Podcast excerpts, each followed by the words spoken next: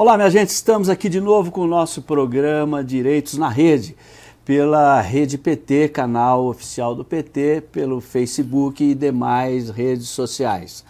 Desta vez, como sempre acontece, você sabe, nós estaremos discutindo uma questão do interesse da cidadania questão que, naturalmente, por assim dizer, diz respeito aos direitos fundamentais, como, como todos sabemos, são a, compõem aquele núcleo de direitos que, por sua vez, compõem a base do Estado de Direito, da cidadania, da dignidade humana. É sobre temas relacionados com essas questões que nós discutimos aqui. E hoje não será diferente. Nós vamos falar de feminismo. E o título que a produção uh, deu ao programa é Feminismo Petista contra o Patriarcado e o Capital. O título parece um pouco complicado, mas fique aí que você vai ver que não tem nada de complicado e tem tudo de importante. Para discutir esse tema, nós recebemos muito honrados a doutora Flávia Meziara que é advogada, professora universitária, ativista de direitos humanos, feminista marxista e atual, recentemente eleita, secretária do setorial de mulheres do PT de Ribeirão Preto. É com a doutora Flávia, portanto, advogada, mulher, feminista, ativista, que nós vamos uh, discutir, conversar, debater as questões mais relevantes suscitadas por esse movimento tão importante que é o feminismo. Doutora Flávia, muito obrigado por ter aceitado o convite, muito obrigado por sua presença aqui no Direitos na Rede.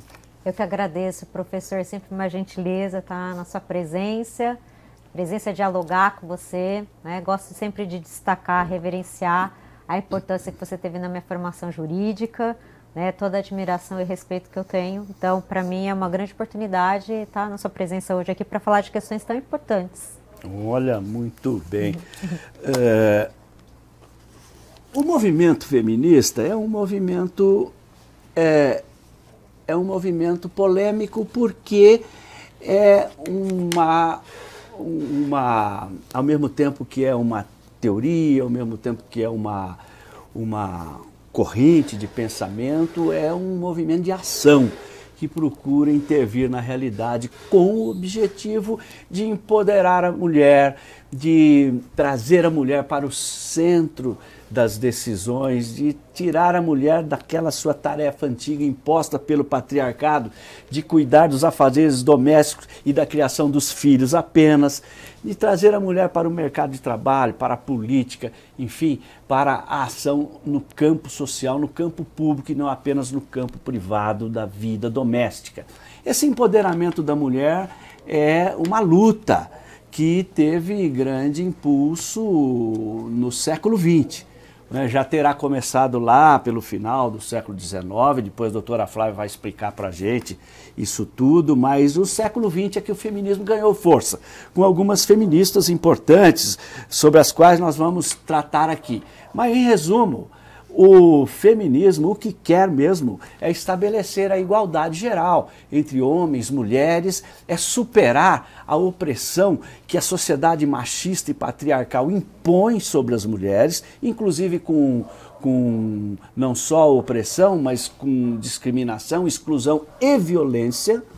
E, portanto, essa luta de todas as mulheres, que interessa a todas as mulheres e aos homens também, porque as mulheres são nossas mulheres e nossas mães e nossas irmãs, e portanto essa, essa é uma luta de interesse geral, não é uma luta de um, uh, uh, de um gueto, não é uma luta de apenas um grupo, é uma luta pela dignidade humana, pela igualdade entre todos os seres humanos, pela igualdade radical entre homens e mulheres, porque não há Nada, nem na natureza, nem na ciência, nem na filosofia, nem na lógica, nem na matemática, que comprove que homens e mulheres são uns superiores e inferiores aos outros. Portanto, o que se quer é justiça, o que se quer é igualdade com o movimento feminista, que ganhou força no século XX e entrou pelo século XXI com força total, e agora nós vamos ver o que é esse feminismo do século XXI e, inclusive, o que é o feminismo em Ribeirão Preto.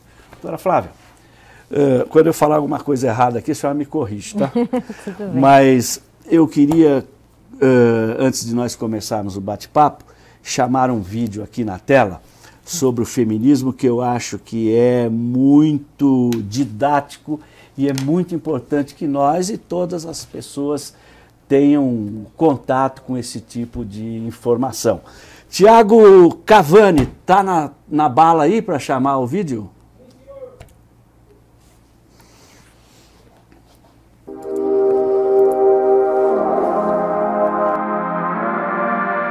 Feminismo é tudo mimimi. Sou jovem, faço o que bem entendo. O fato de a mulher só poder votar em 1897, depois de 21 anos de muita luta, muitos protestos e greves, não tem nada a ver com feminismo? Você consegue se imaginar vivendo em um mundo em que garotas são obrigadas a se casar? Isso era muito comum no passado e ainda hoje acontece em alguns países da Ásia Meridional e da África subsaariana. Antigamente, na época da sua bisavó ou avó, as mulheres tinham que continuar casadas mesmo que estivessem infelizes. Elas não podiam se separar, mesmo que o homem as traísse, porque ficariam mal faladas. Isso só mudou em 1977, quando a lei do divórcio foi aprovada. Ou seja, antes disso, mesmo que a mulher apanhasse do marido, ela não poderia se separar, nem procurar ajuda ou denunciar. Hoje as coisas são diferentes. Em 2006, entrou em vigor a Lei Maria da Penha, que presta apoio àquelas que sofrem violência doméstica. Se você parar para pensar, foi há apenas 54 anos que a mulher passou a ter direito à herança e a requerer a guarda do próprio filho. Em relação aos estudos, durante muitos anos, as escolas para mulheres eram totalmente voltadas para o trabalho manual e doméstico. Garotas só puderam frequentar a faculdade a partir de 1879 e, mesmo assim, elas sofriam preconceito. Até a época da Revolução Industrial, a mulher só podia ser dona de casa, não havia outra opção. Foi a partir deste período que ela começou a trabalhar em fábricas. Ainda assim, ela precisou da autorização do marido até 1962. Você pode viver em um ambiente de liberdade absoluta e ignorar essas conquistas. Você pode achar que tudo isso é vitimismo, pode até se conformar em ganhar menos que os homens, apesar de ter o mesmo currículo, ou fingir que não te assusta o fato de que a cada 11 minutos uma mulher é estuprada. Se ainda assim você achar que toda essa história de feminismo é mimimi, é hora de dar replay no vídeo.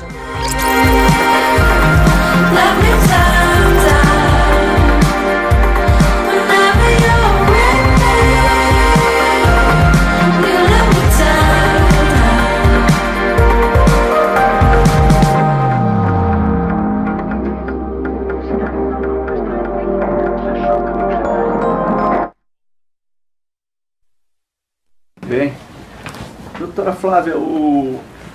nós temos tanta coisa para falar aqui hum. que, olha, fazer o programa 1 e o programa 2, viu? Mas eu queria começar, como diz o Caipira, pelo começo, por uma questão conceitual. A gente ouve e lê né, sobre várias formas de feminismo, né? o feminismo é, revolucionário, feminismo liberal, feminismo conservador, fala-se em ecofeminismo, feminismo marxista, o feminismo negro, enfim, várias, o, como é que chama aquele, o interseccional, né, várias formas de feminismo, né, ou várias vertentes.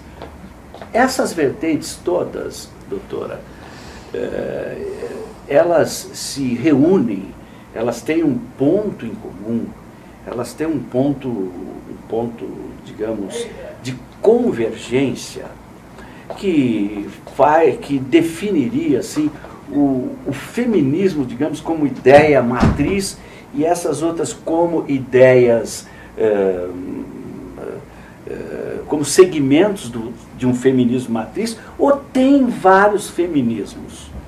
Olha, é importante colocar primeira coisa. O feminismo é uma luta política, tá? Uma luta política é, na busca de igualdades, de direito das mulheres, como você bem colocou, contra a opressão, contra toda a discriminação e principalmente contra a violência que é perpetuada contra as mulheres. Né?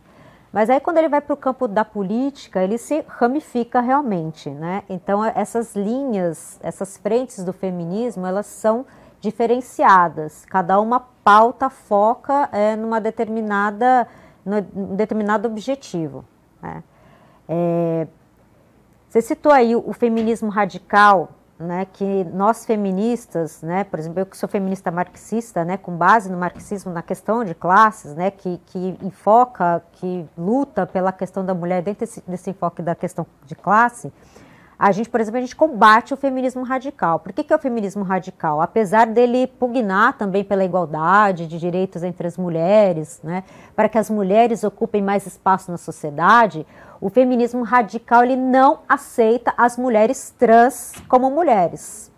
E tem a seguinte frase: se não tem útero, não é mulher. Então, nós que somos feministas, marxistas, que pugnamos pela igualdade de direitos, nós não aceitamos isso, né? Porque a mulher trans, ela é mulher e ponto, né? Então, não tem que existir é, essa segregação, essa discriminação dentro do, femi do feminismo, né? O feminismo liberal, por sua vez, ele se aproxima, como bem dito, né, a linha, numa linha liberal em que homens e mulheres devem ser iguais, é justamente o que a gente busca, mas sempre pensando na mulher, na busca, no, na ocupação do espaço de poder e ponto, né?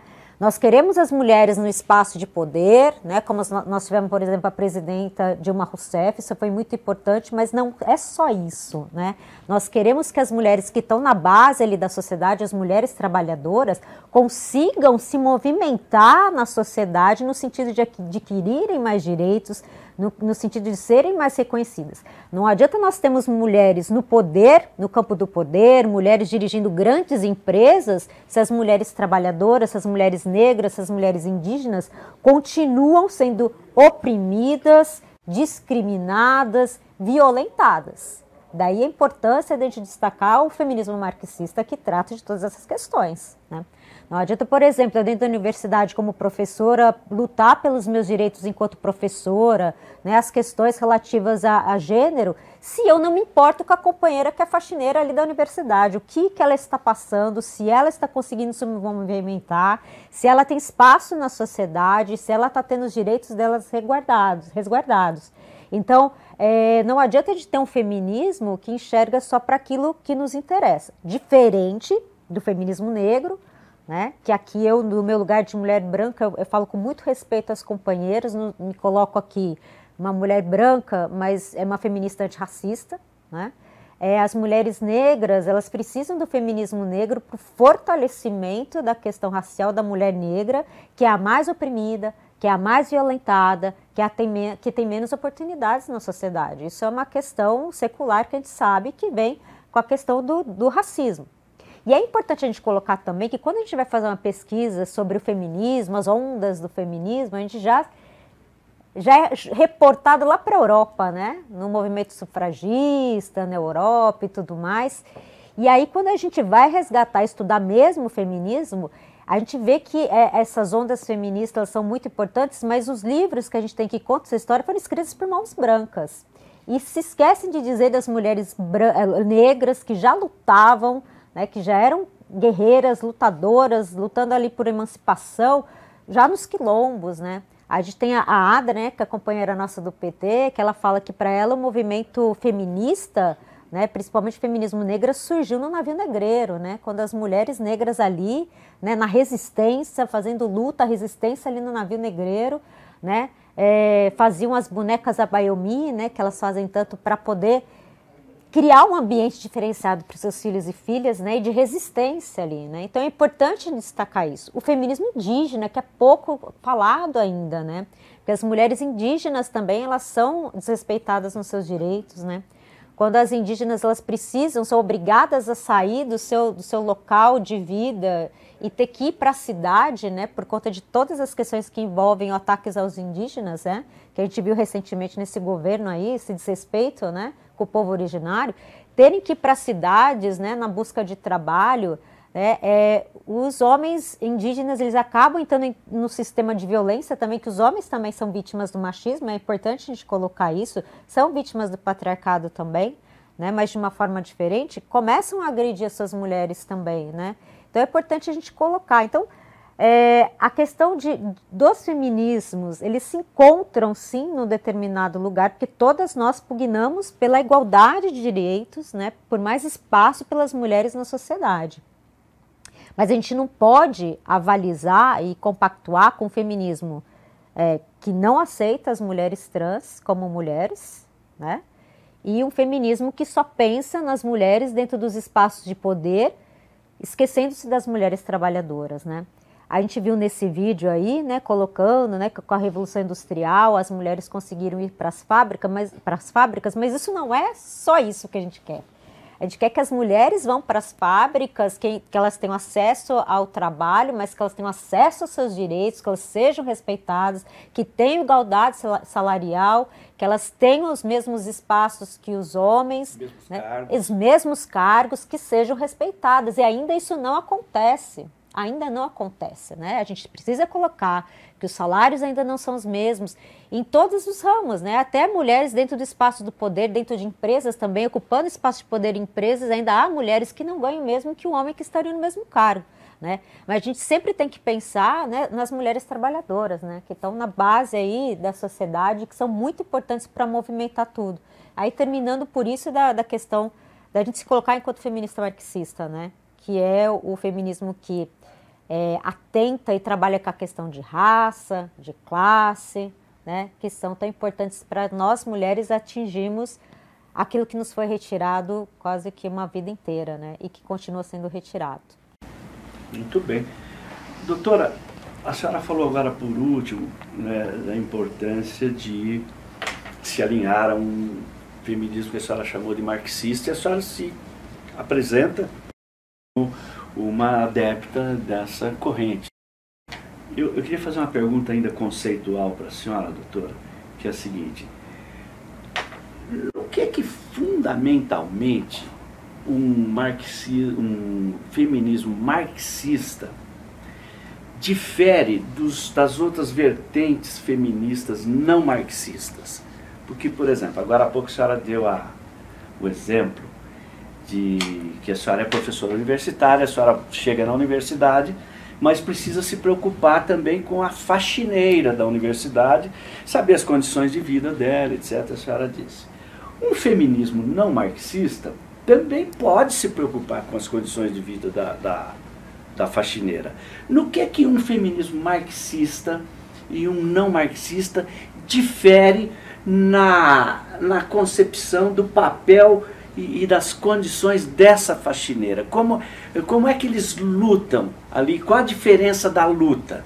Porque ambos estão querendo socorrer aquela pessoa, estão querendo incluir aquela pessoa, estão querendo uh, melhorar as, condi as, condições de vida daquela pessoa. Mas no que que o feminismo marxista é diferente ao fazer isso? O feminismo marxista ele é incisivo, ele é direcionado para essas questões das mulheres trabalhadoras, para a questão de raça.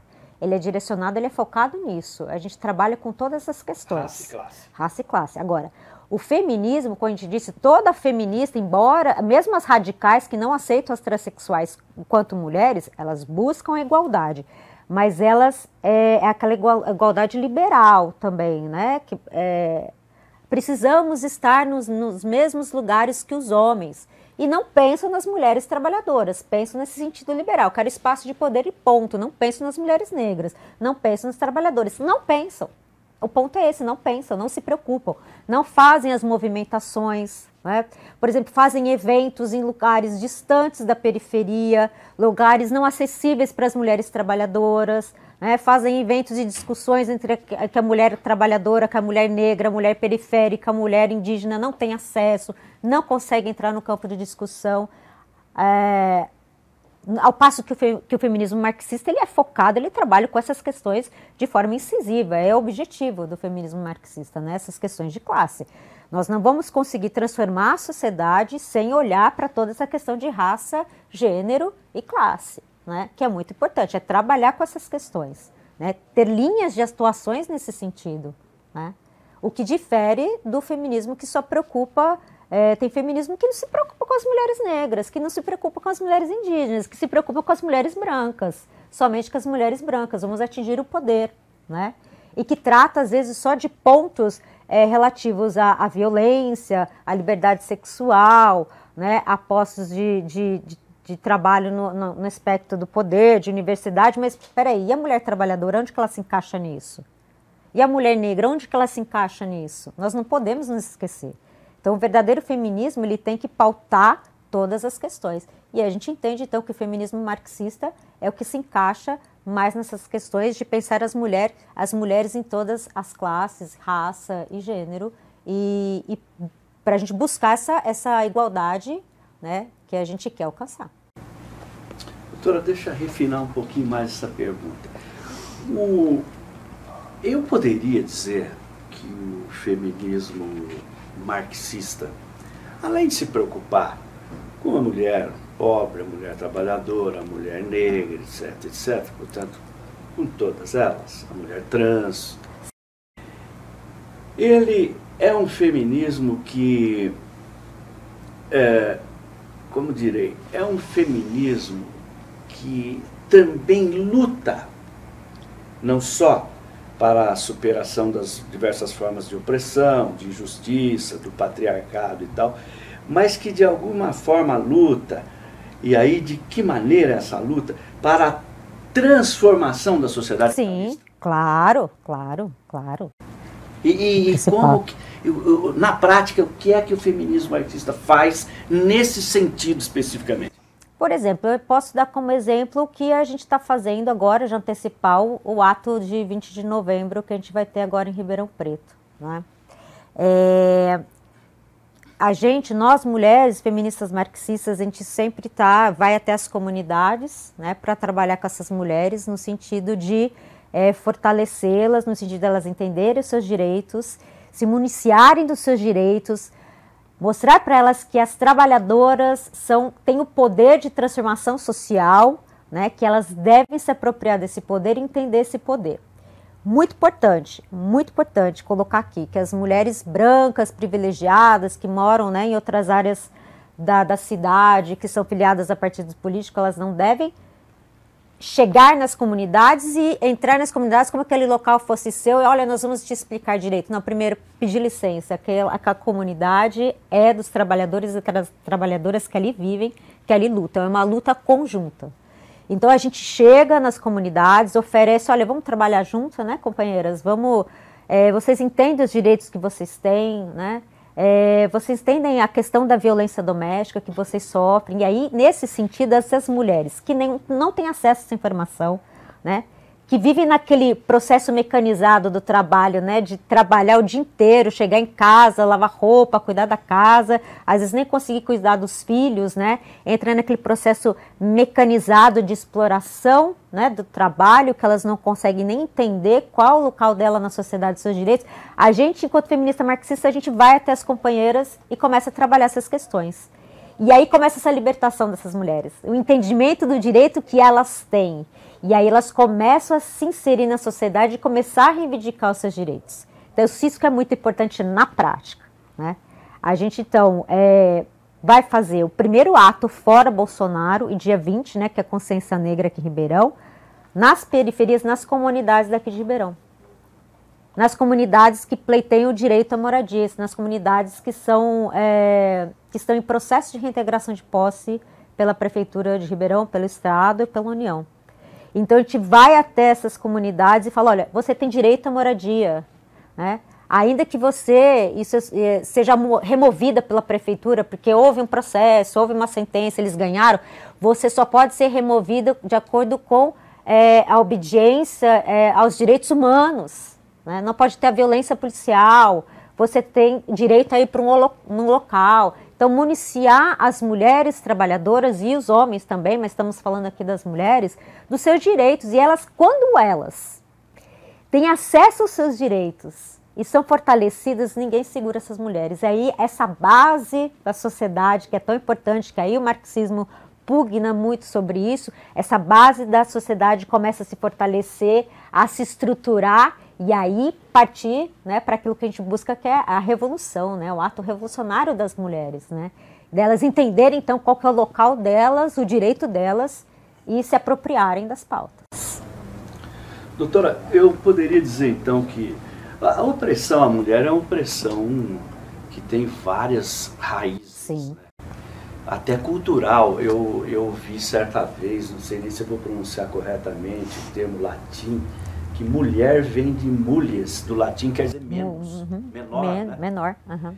É, tem uma raiz racial também, essa opressão toda, tem a raiz econômica. Né? Então eu posso dizer que o feminismo marxista especificamente, ele põe em relevo essa opressão econômica que decorre da sociedade capitalista. Exatamente, exatamente. Entendendo que a sociedade capitalista é uma produtora de desigualdades é. que precisa, portanto, ser superada. Exatamente. É isso que eu poderia é resumir o feminismo marxista. Exatamente, por isso que a gente, a temática aqui do programa é feminismo petista contra o patriarcado e o capital, que são as formas de opressão da mulher, né?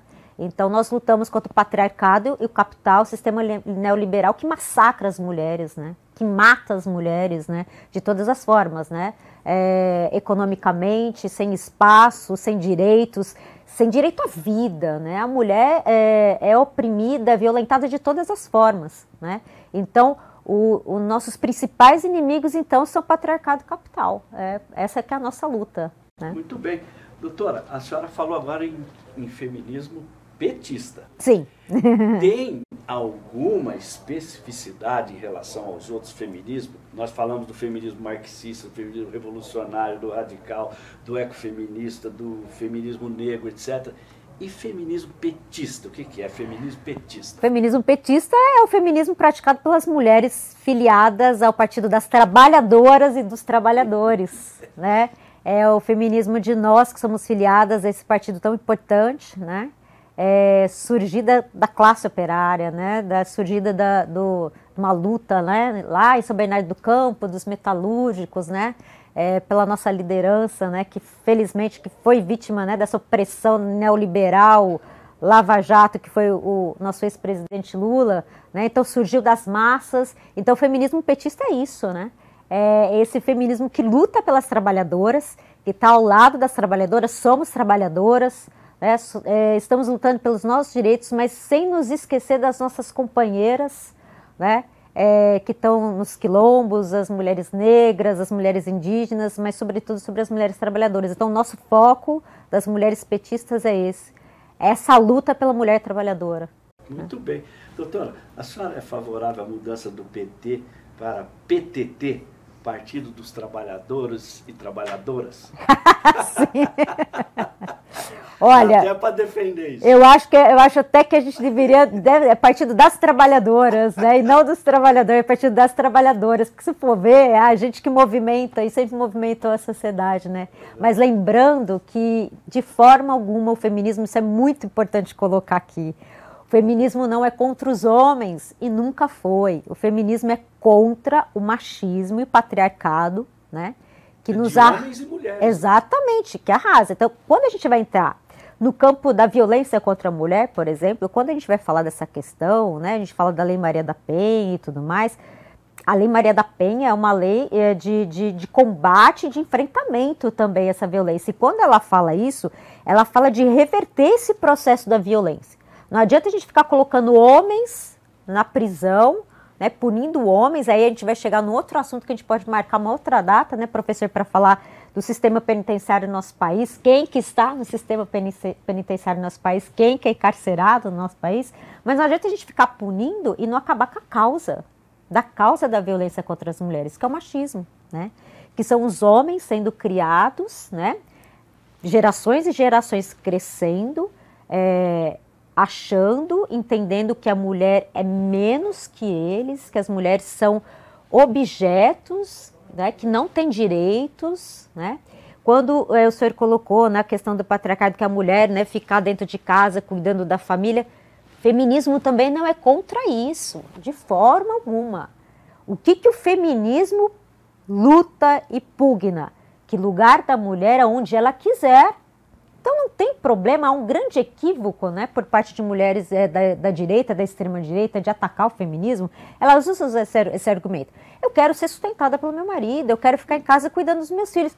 Sim, se você quer isso e quer estar nesse lugar, ok. A questão que nós lutamos é, é que durante séculos esse foi o único lugar que nós tínhamos espaço. Uhum.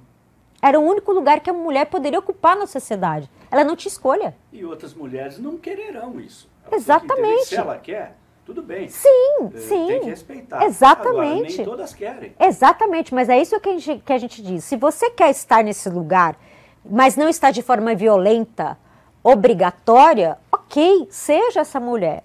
O que nós lutamos é que para você, inclusive, possa estar nesse espaço da forma que você está, de forma não violenta, né? Voluntária. É, exatamente, voluntária. O que nós queremos é que nós possamos ocupar todos os espaços assim como os homens ocupam. Né? E isso que nos foi renegado a vida inteira de forma violenta. Uhum. Né? Muito bem. Doutora Flávia, então tem mulher machista e patriarcalista? Tem, tem. Tem muitas? Tem. E aí é uma coisa muito importante, né? O movimento feminista, ele, ele, ele coloca que as mulheres reproduzem o machismo, né? Porque se nós somos vítimas do machismo, né? É, nós reproduzimos. Então, assim, é, eu sempre é, pensei dessa forma também, que as mulheres reproduzem machismo e reproduzem, né? Porque se elas foram criadas como os homens dentro de um, de um ambiente machista, né? Elas vão repetir falas, elas vão repetir comportamentos, né? Mas que elas... é o machismo estrutural. Exatamente, que é o machismo estrutural. Mas quando ela, ela reproduz, diferente do homem que é machista, porque ele tem essa postura, né? Vamos colocar aqui pensando em termos a, do, do, direito de forma dolosamente, né? Com a, com a vontade, com a intenção de machucar, de violentar, de segregar. A mulher, quando ela reproduz, ela, for, ela faz isso de uma forma a não a violentar e não atacar outras mulheres, porque ela mesma é vítima disso, né? Mas há mulheres fascistas, nós precisamos colocar isso. Há mulheres fascistas, há mulheres de extrema direita, que têm conhecimento sobre o que é o machismo, que têm conhecimento sobre o que é oprimir mulheres, que têm conhecimento sobre o que é violentar mulheres. E a partir do momento em que ela se coloca ao lado dos homens né, que é, praticam esses atos de violência e opressão, sabendo daquilo, e reforço esses atos, avalizo esses atos, e aí eu coloco que essas mulheres são machistas, porque aí elas estão sabendo o que elas estão fazendo e estão obje objetivando o resultado, que é oprimir aquela mulher, que é violentar aquela mulher. Né? E é perversidade. É, né? É, eu posso até ser muito criticada por essa fala, mas eu, eu, a gente começa a perceber, né? Por exemplo, a gente teve é, esse pensamento começou a surgir, né? É, quando teve a, a deputada, é, a Carla, não me lembro o sobrenome dela, inclusive ela é daqui de Ribeirão, naquele momento em que o Bolsonaro foi numa determinada cidade. Isso, a Car Carla Zambelli, muito obrigada, professor. Ela estava com o Bolsonaro numa viagem e foi aquele ato que o Bolsonaro agrediu uma jornalista, uma mulher, né? O presidente agrediu uma jornalista porque ele estava sem máscara, ele chegou sem máscara, né? E aí ele começou a agredir a mulher jornalista, né? E aí o Bolsonaro tirou a máscara, né, para validar aquele ato dele, né, de dizer o que eu faço o que eu quero, não preocupada com a questão da pandemia e a jornalista interpelando ele. O que, que a Carla Zambelli fez? Ela estava de máscara, ela olhou para os outros homens que estavam ao lado deles, todos parados. O que, que ela fez? Vendo o presidente da República atacar uma mulher, atacar uma jornalista, o que, que ela fez? Ela tirou a máscara num gesto então de avalizar a conduta machista e agressiva daquele homem opressor. Então aquela mulher, ela fez, ela praticou, sabendo também aquele ato de violência, de machismo e de desrespeito a outra mulher que estava diante dela. Então ela se aliou ao homem dolosamente, dolosamente com intenção de violentar e de oprimir aquela mulher, né? É lógico que isso, se a gente for colocar em termos de porcentagem de números, isso é, é muito pequeno. Quem massacra as mulheres, quem oprime as mulheres, quem violenta as mulheres, quem mata as mulheres são os homens, tá? Mas a gente não pode Mas dizer. Não todos, né? É, não todos. É o não todos. É o patriarcado. Quando a gente fala os homens, é o patriarcado, né? E sempre quando a gente vai falar de violência contra a mulher, a gente fala que a gente trabalha com números e não com conjecturas São estatísticas, né? Isso é comprovado. Comprovado. 11 estupros a cada, não, Ex- um estupro a cada 11 minutos. Praticado. É estatística. É estatística, são números. Não é opinião. Não é opinião e não é, ah, eu estou, eu odeio Achismo. homens, eu vou achismo, né? E aí quando a gente vai falar da Lei Maria da Penha, né? Que a gente vai explicar, é importante a gente sempre explicar, né? Que a mulher é a vítima, né? Sempre a mulher que é a vítima da, nessa situação de violência doméstica. Mas não é só o marido, não é só, só o namorado que pode ser o agressor, né? O pai, o irmão, né? É, esses dias eu estava exemplificando, sempre com uma relação de afeto familiar ali. Por exemplo, eu tive um, um caso esses dias de duas meninas que moravam numa república, né? E uma começou a agredir a outra fisicamente, né? Então, era uma mulher, né, sendo vítima de outra mulher, né, num contexto familiar. A gente conseguiu uma medida protetiva, mas veja bem, estatisticamente, é uma mulher que comete, que pratica-se a violência doméstica contra uma mulher, ao passo que os dados são que os homens fazem, praticam esse ato de violência, né? De novo, dizendo que é o patriarcado, né, que é o machismo, que faz toda essa construção que nós precisamos acabar. Por exemplo, o senhor, né, professor, você é pai de, de um menininho, né? De um, na educação desse filho, né? Explicar para ele o valor da mulher, os direitos da mulher, para que ele não cresça também numa reprodução do machismo.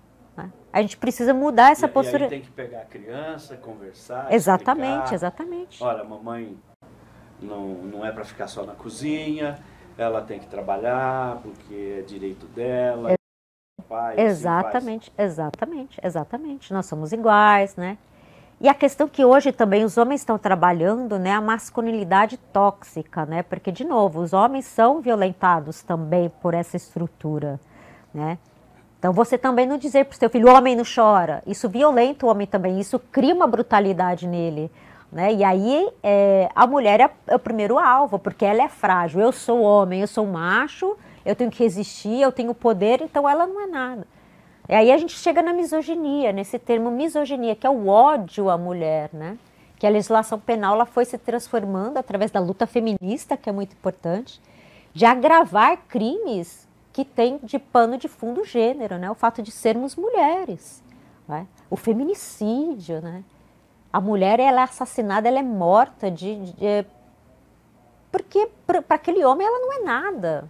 Ela não é nada, ela tem que servir a ele. Se ela não serviu a ele da forma que ele queria, eu vou matar.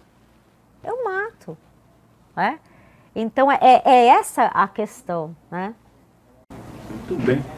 Você que está se ligando agora aqui no nosso programa Direitos na Rede, nós estamos conversando sobre feminismo com a doutora Flávia Mesiara, que é advogada, ativista de direitos humanos, professora universitária, é feminista, marxista e é a secretária do setorial de mulheres do PT de Ribeirão Preto. É uma notável advogada que se notabilizou também por atuar naquele caso emblemático da Luana Barbosa, que era uma mulher pobre da periferia, negra e lésbica, que foi espancada covardemente pelas forças repressivas do Estado e acabou morrendo. E a doutora Flávia Mesiara foi a advogada que defendeu os interesses da Luana Barbosa e da família dela, nesse caso emblemático que ganhou projeção nacional. É com a doutora Flávia, portanto, que nós estamos conversando agora aqui. Doutora, eh, a senhora é a secretária eh, do setorial das mulheres do PT de Ribeirão, foi recentemente eleita aí há, há Um mês. um mês. E o que é que nós temos por aí, doutora, na sua gestão à frente dessa secretaria? Quais os planos, o que, quais os objetivos, o, enfim, como, como diria o Lenin, que a senhora admira tanto. O que fazer agora? É, muito trabalho pela frente, né? Nós temos quatro anos de gestão. Né? Eu estou como secretária e temos um coletivo de mulheres que foi eleito também, né? De dez mulheres.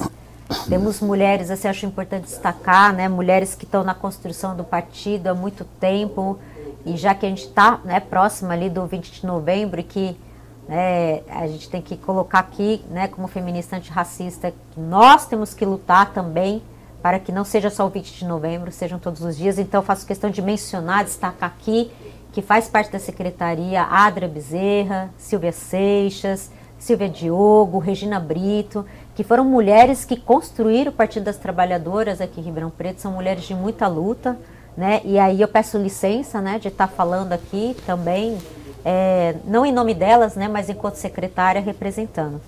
É, nós temos muito, muito tempo de para lutar, muitas coisas para fazer, né? Mas as principais dela é primeiro, né, é, as mulheres petistas irem até as comunidades para fazer esse trabalho de base, formação de base nas comunidades, nas periferias, com todas as mulheres, com as próprias mulheres petistas, né? Professora, a gente tem muitas mulheres filiadas, a gente tem quase duas mil mulheres filiadas no diretório de Ribeirão Preto, né? Então fazer o resgate dessas companheiras, né?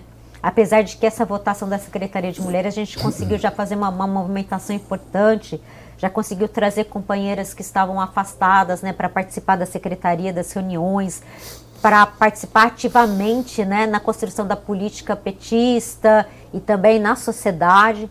Né? Então, esse resgate, esse fortalecimento dessas companheiras, filiar novas mulheres né, para fazer essa luta petista, essa luta marxista, é, esses cursos de formação tão importantes né, para empoderar, esse termo de empoderamento é tão importante, né, mas é um processo né, muito longo de empoderamento das mulheres sobre as questões políticas, os direitos políticos, os direitos que elas têm. Né é, dar apoio né, às nossas companheiras que são vereadoras. Né? A gente tem na Câmara dos Vereadores aí, a gente tem é, uma vereadora da juventude, né, que é a Duda, temos a Judete, que é vereadora, a Silvia Diogo e a Adra, que são co-vereadoras. Então, e ativistas, né, ativistas, sociais. Então, apoiar e fortalecer esses mandatos tão importantes para a gente na cidade, né? É, uma das práticas que a gente já teve nesse sentido foi apoiar a Duda Hidalgo, né? Diante né, da prática machista né, da, da Câmara dos Vereadores, dos homens vereadores da Câmara com relação a ela, quando ela se posicionou no ato público, né, é, foi é essa a gravidade do machismo, né, professor? A gente pode pegar esse gancho do caso da Duda de novo e explicar de novo a questão do machismo estrutural, né?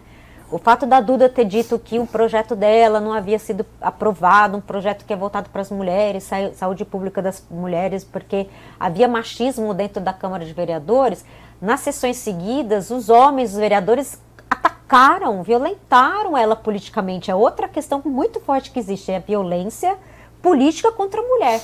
Então veja só, nós mulheres já fomos tão é, apartadas né, de estar nesses espaços de poder é tão difícil a gente alcançar, ainda é muito difícil. E quando a gente alcança, nós somos violentadas.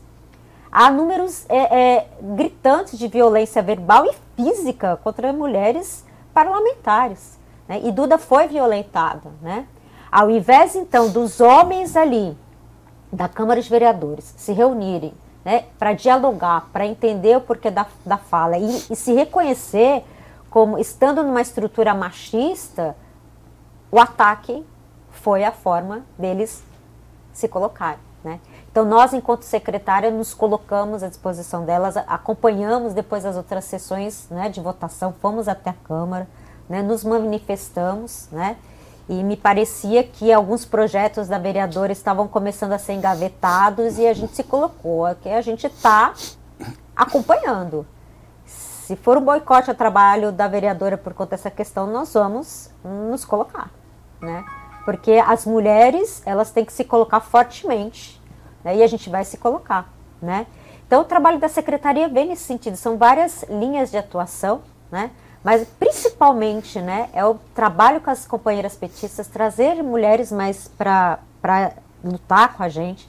E os cursos de formação, que são muito importantes, né? Formação política, formação de base, a luta de base é muito importante, né? E também é, trabalhar questões né, de, de violência. Né? O caso da Luana, a gente é importante colocar que Luana era uma companheira nossa do Partido das Trabalhadoras. Ela era afiliada ao PT? Ela era afiliada ao PT, né? uhum. né? uma companheira nossa. Né? E que foi brutalmente assassinada. Né?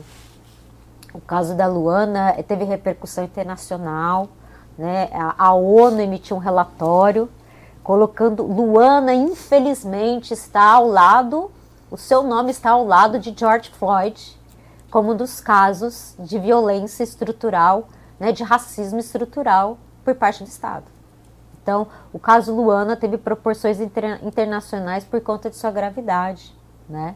Então, Luana foi espancada à luz do dia, né, no Jardim Paiva, onde ela morava, com seu filho. Né? Ela estava com seu filho de 14 anos, à época, 14 anos à época.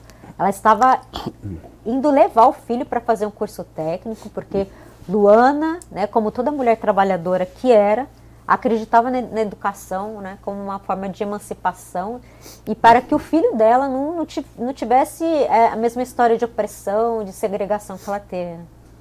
E ela foi abordada por três policiais militares. Né, e ela exigiu seu direito de ser revistada por uma policial militar feminina. Né, e num, num ato de reação, veja só, uma mulher contra três homens. Três homens de mais ou menos 1,80m cada um né? É, algemaram. Né? É importante colocar porque é, o movimento negro, né, os ativistas do movimento negro, eles fazem essa, essa colocação muito triste e muito forte, mas que é a realidade. Que nós, como somos brancos, a gente não tem essa capacidade de perceber, por isso, portanto, a importância do ativismo negro, do feminismo negro, para trazer para a gente coisas que nós, enquanto brancos, não percebemos, porque não é com a gente que acontece. A Luana ela foi algemada, né? As duas mãos para trás, os dois pés e colocaram uma terceira algema ligando os pés às mãos. Ou seja, né, uma companheira do movimento negro disse: ela foi amarrada como os escravos eram amarrados, só que com algema. Né? Isso é me toca muito, me deixa muito assim, porque o caso dela é muito cheio de violência. E essa mulher foi jogada dentro de um camburão desta forma né? E ela sofreu lesões na cabeça, porque eles bateram na cabeça dela, né? Ela morreu em decorrência de, de traumatismo craniano. Né? É, a sentença de primeiro grau né, pronunciou, ou seja, o que significa isso? É, analisou o caso entendeu, então, que esses policiais devem ser julgados por júri popular, né? analisou ter sido um crime triplamente qualificado, porque Luana não teve chance de defesa, né? Foi é, atacada por, foi torturada e por questão de vingança, porque ficou claramente ali evidenciado, né, a questão da, da vingança. E, no entanto, é, os advogados dos policiais recorreram, professor, recorreram ao Tribunal de Justiça do Estado de São Paulo.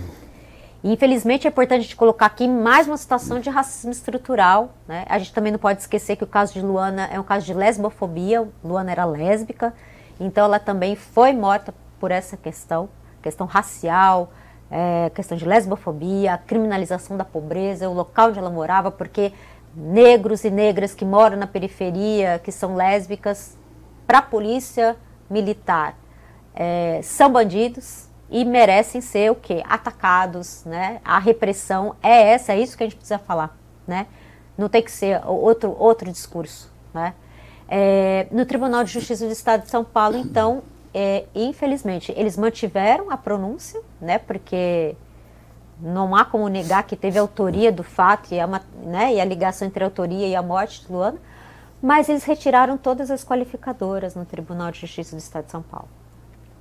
O que, que significa isso? Eles não entenderam que, que a Luana foi brutalmente é, espancada, não entenderam que ela não tinha chance de defesa, eles entenderam que foi ali né, dentro do contexto, ou seja, resumindo, é, quase que culpabilizaram Luana por tudo o que aconteceu.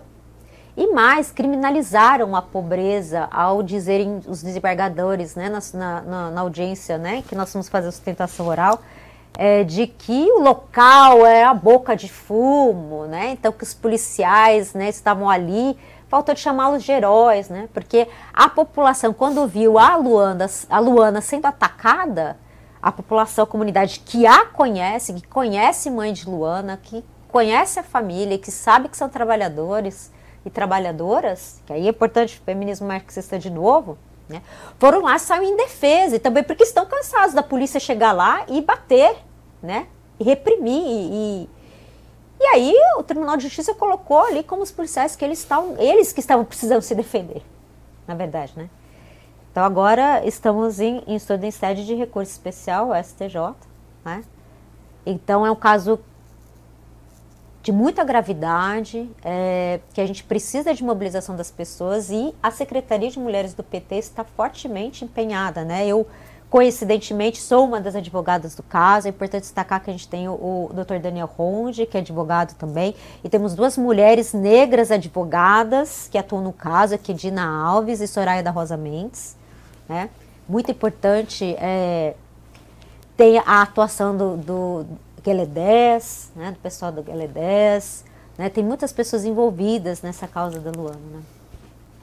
Muito bem. Doutora, o, agora há pouco a gente falava que o, a luta feminista teve um grande impulso no século XX, e no século XX uma famosa e filósofa pop, a Simona de Beauvoir, Beauvoir. é apontada como ícone dessa luta feminista, etc. Ela disse certa vez: a mulher, eu não sei se eu vou, se eu vou reproduzir corretamente a frase dela, a mulher não nasce mulher, ela se torna mulher. Sim. O que, que ela quis dizer com isso, doutora? É porque é, a Simone de Beauvoir, é, com essa frase, ela quis dizer que a mulher, né, nessa questão dessa, dessa questão da opressão, ela tem que lutar, né, para reconhecer os seus direitos, para se reconhecer como mulher e o seu lugar na sociedade, se afirmar, né, se afirmar, né. E aí, é, isso é, essa frase da Simone de Beauvoir, né, embora no contexto europeu, ela, ela branca, a Simone de Beauvoir, ela também, né, dentro do, do privilégio dela, da classe dela e da da cor da pele dela, ela também sofreu muito, né? Todo mundo fala, ah, professora de Sorbonne, ela foi vítima de machismo em Sorbonne, ela lutou muito para conseguir estar tá nesse espaço, né? E quando ela escreveu essa frase, né, na, na obra dela, que é, que é icônica, né, para o feminismo, que é o segundo sexo, né, ela trabalha com essa questão de que a mulher é uma construção, ela tem que se construir para se tornar mulher, né? Então essa frase é muito importante e é inclusive utilizada para fortalecer a questão das mulheres trans, das mulheres travestis, né? Muito embora Simone não tenha escrito isso nesse contexto, né? É, não se sabe, pelo menos, mas a, a construção dela foi... Mas se encaixa reforça, perfeitamente. Exatamente, né? Reforça isso, né? Dessa construção da gente se tornar mulher na, na busca pela nossa libertação, né?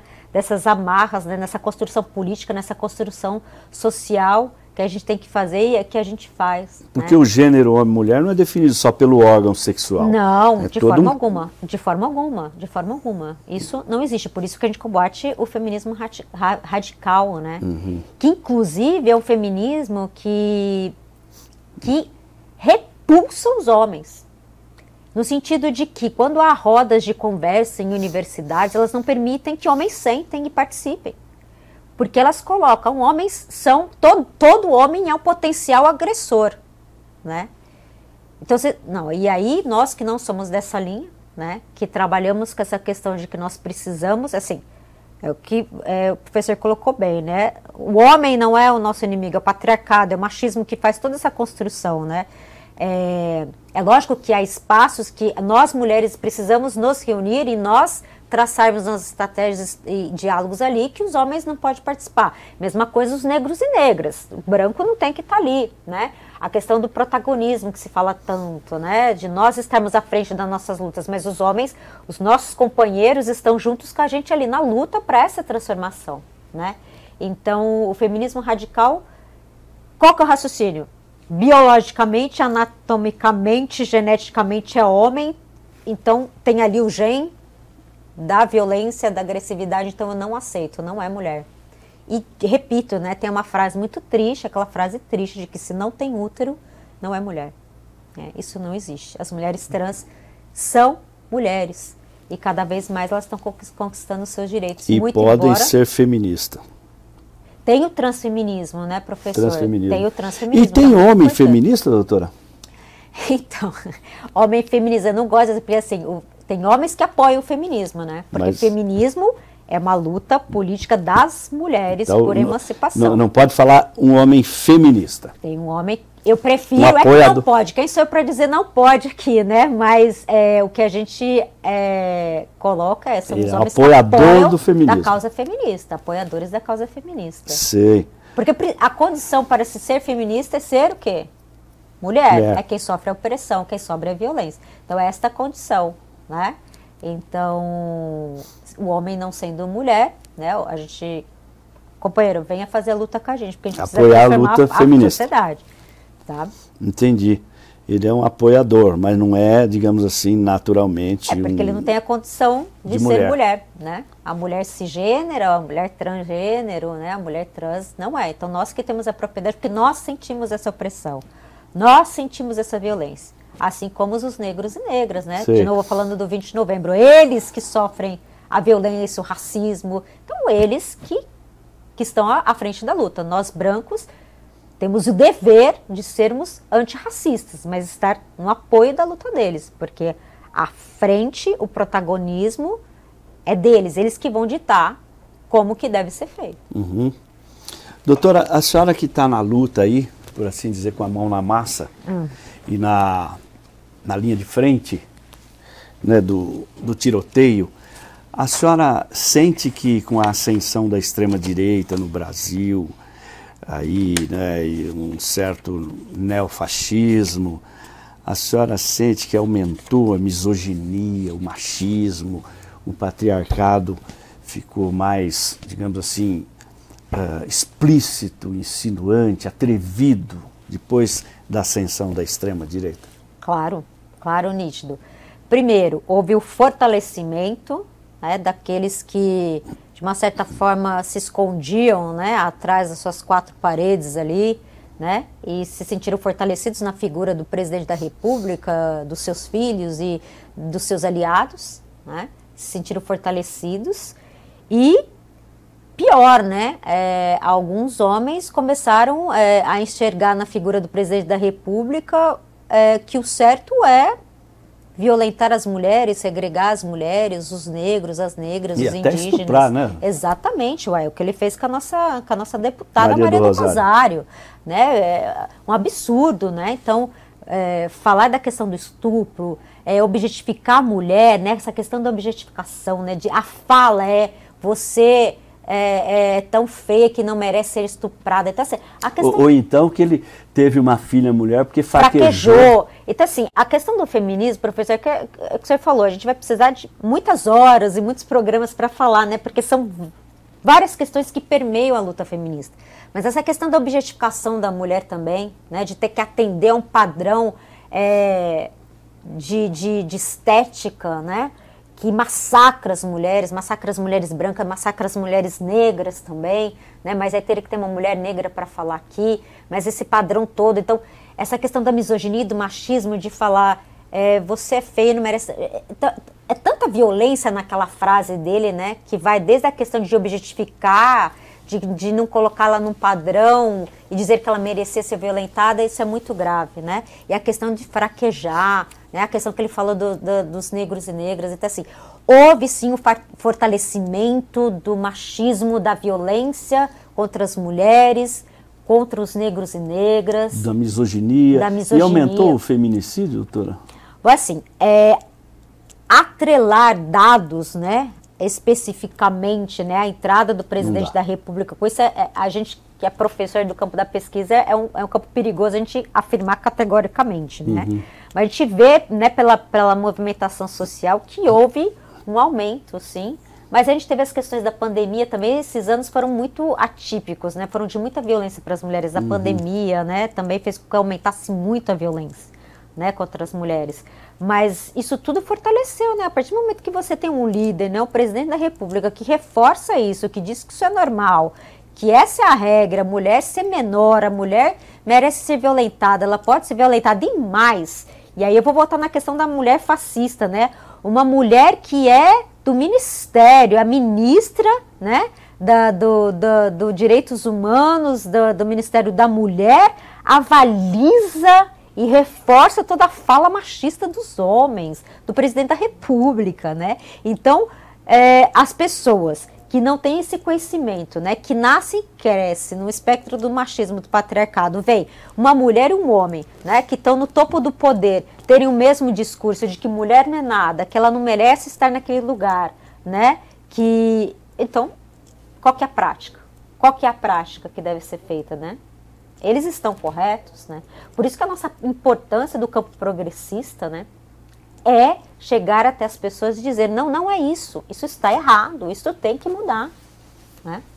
Porque está muito, é, muito. Essa questão do, do neofascismo que você colocou, ela está vindo com uma onda muito forte. E quem? A questão marxista de novo. Quem que está na linha do tiro? As mulheres, os trabalhadores, as trabalhadoras, os negros e negras.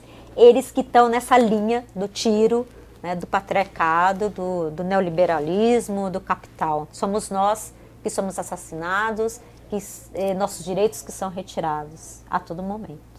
Doutora, e em contrapartida, houve um recrudescimento disso tudo, né, que é um retrocesso, aumento da misoginia, machismo, patriarcado e tal.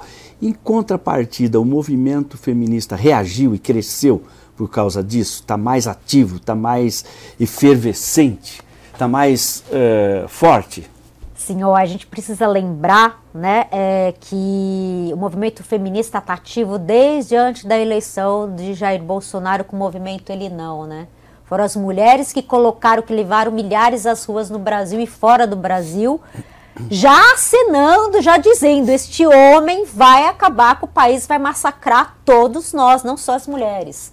Então nós fomos às ruas e nos colocamos contra, fortemente contra, né?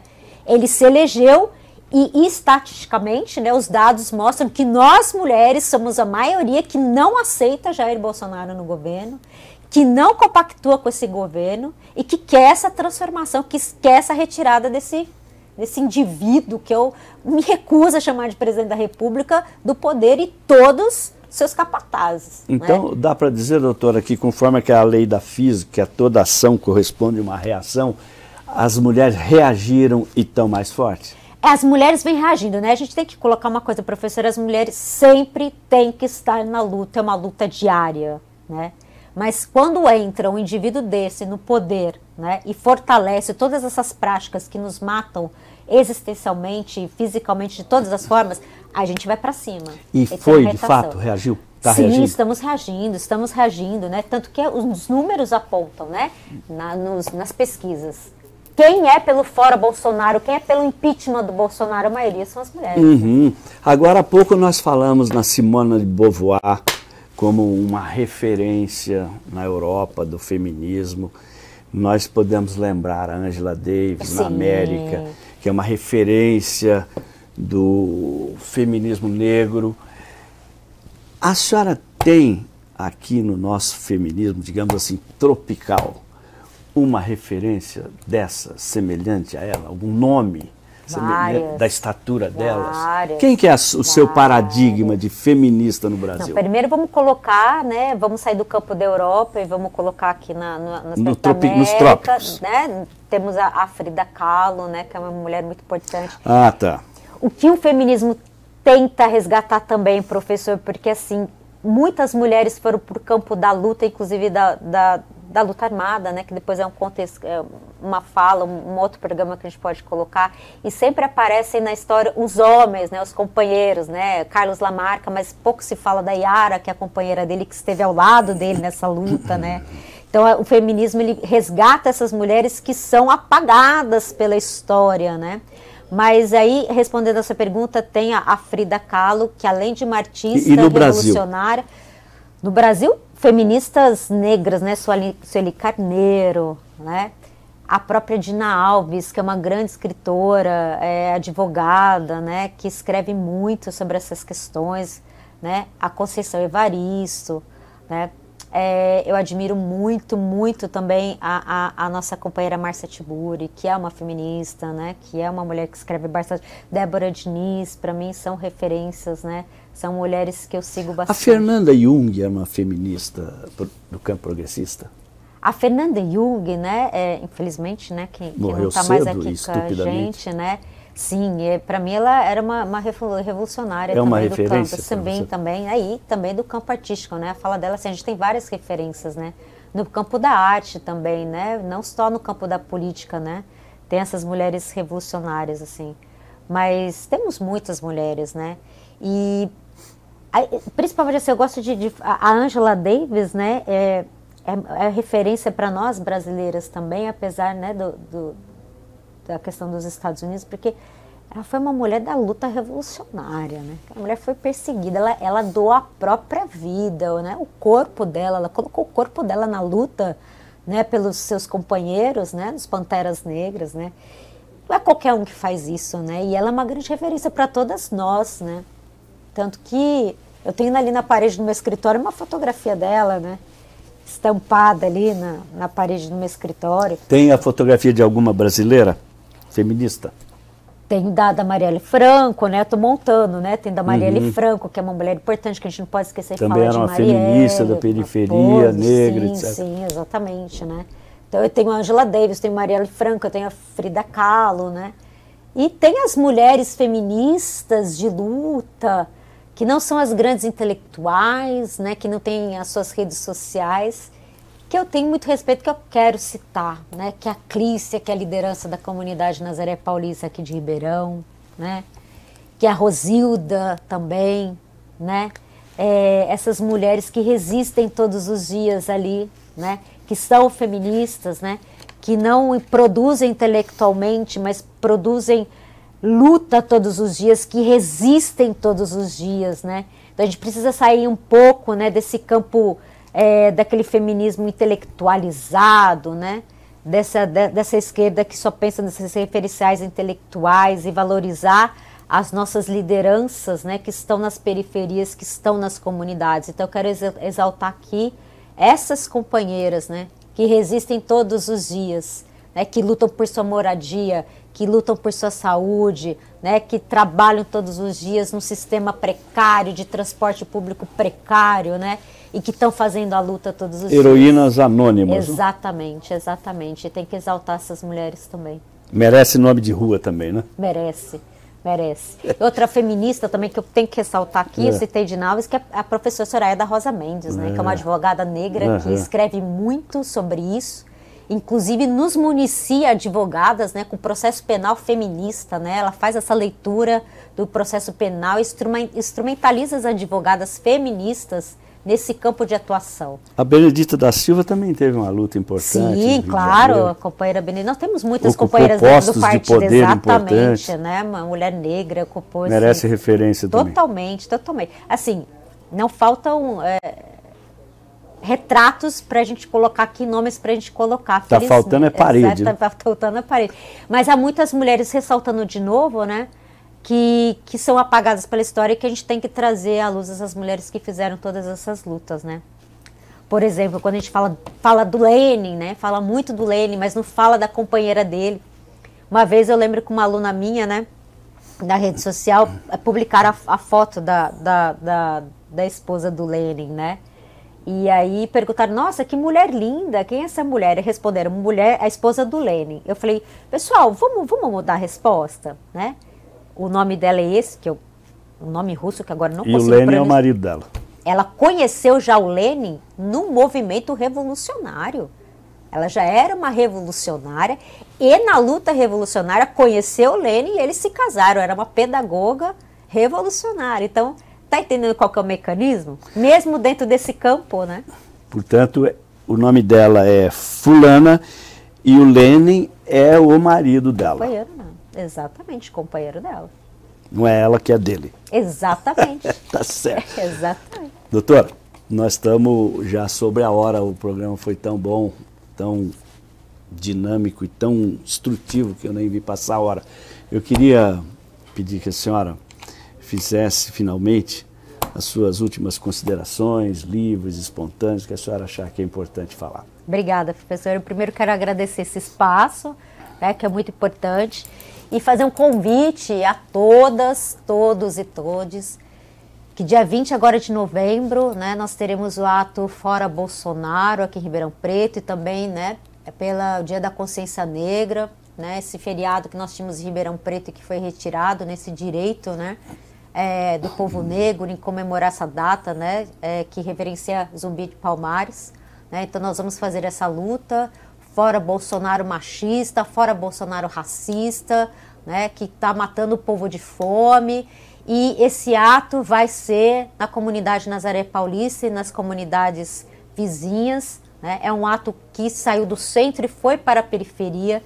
Então, sem dúvida, é um ato histórico de, de extrema importância para a luta em Ribeirão Preto e nacional, porque ela foi construída, pautada pelas lideranças, pelo povo das comunidades, né, das periferias daqui de Ribeirão. Então, é, convido a todos e todas e todos para estarmos juntos nessa luta, para tirar esse governo fascista do poder, né, para trazer vida, pão, saúde, educação para todas as trabalhadoras e os trabalhadores desse país. Muito bem. Doutora, nós temos aqui uma pequena lembrancinha. Muito obrigada. Eu quero passar às suas mãos para a senhora se lembrar que o programa Direitos na Rede está aqui de portas abertas Muito para obrigada. suas novas intervenções. Obrigada, professor. Para mim é sempre uma honra estar na sua presença, você sabe disso. Obrigado, é Obrigada, recíproco. professor. Obrigado. Muito bem. Nesta edição do programa Direitos na Rede, estivemos discutindo o feminismo petista contra o patriarcado e o capital. Eu recebi muito honrado a advogada doutora Flávia Mesiara, que é também professora universitária, ativista de direitos humanos e é a secretária do setorial do, de mulheres do Partido dos Trabalhadores em Ribeirão Preto. Foi com ela que nós discutimos essa questão tão importante que diz respeito à justiça, que diz respeito à construção de uma sociedade mais justa, mais igualitária, mais fraterna para homens, mulheres e, e gêneros afins e, portanto, uma sociedade mais inclusiva e que possa ser, de fato, pacífica e onde todos possam se realizar plenamente como ser humano, independentemente do gênero, da raça, da cor, da origem, eh, onde, enfim, a igualdade prevaleça e com ela a dignidade humana de todos os homens, que somos todos iguais, temos a mesma dignidade. Eu agradeço muito a presença da nossa doutora Flávia Mesiara. Agradeço a minha equipe de produção, a produção do Zé Alfredo e edição do Tiago Cavani. E agradeço especialmente a audiência de todos e todas que estiveram conosco até este momento. Eu espero poder contar com esta mesma audiência nas próximas edições do Direitos da Rede. Muito obrigado e até breve.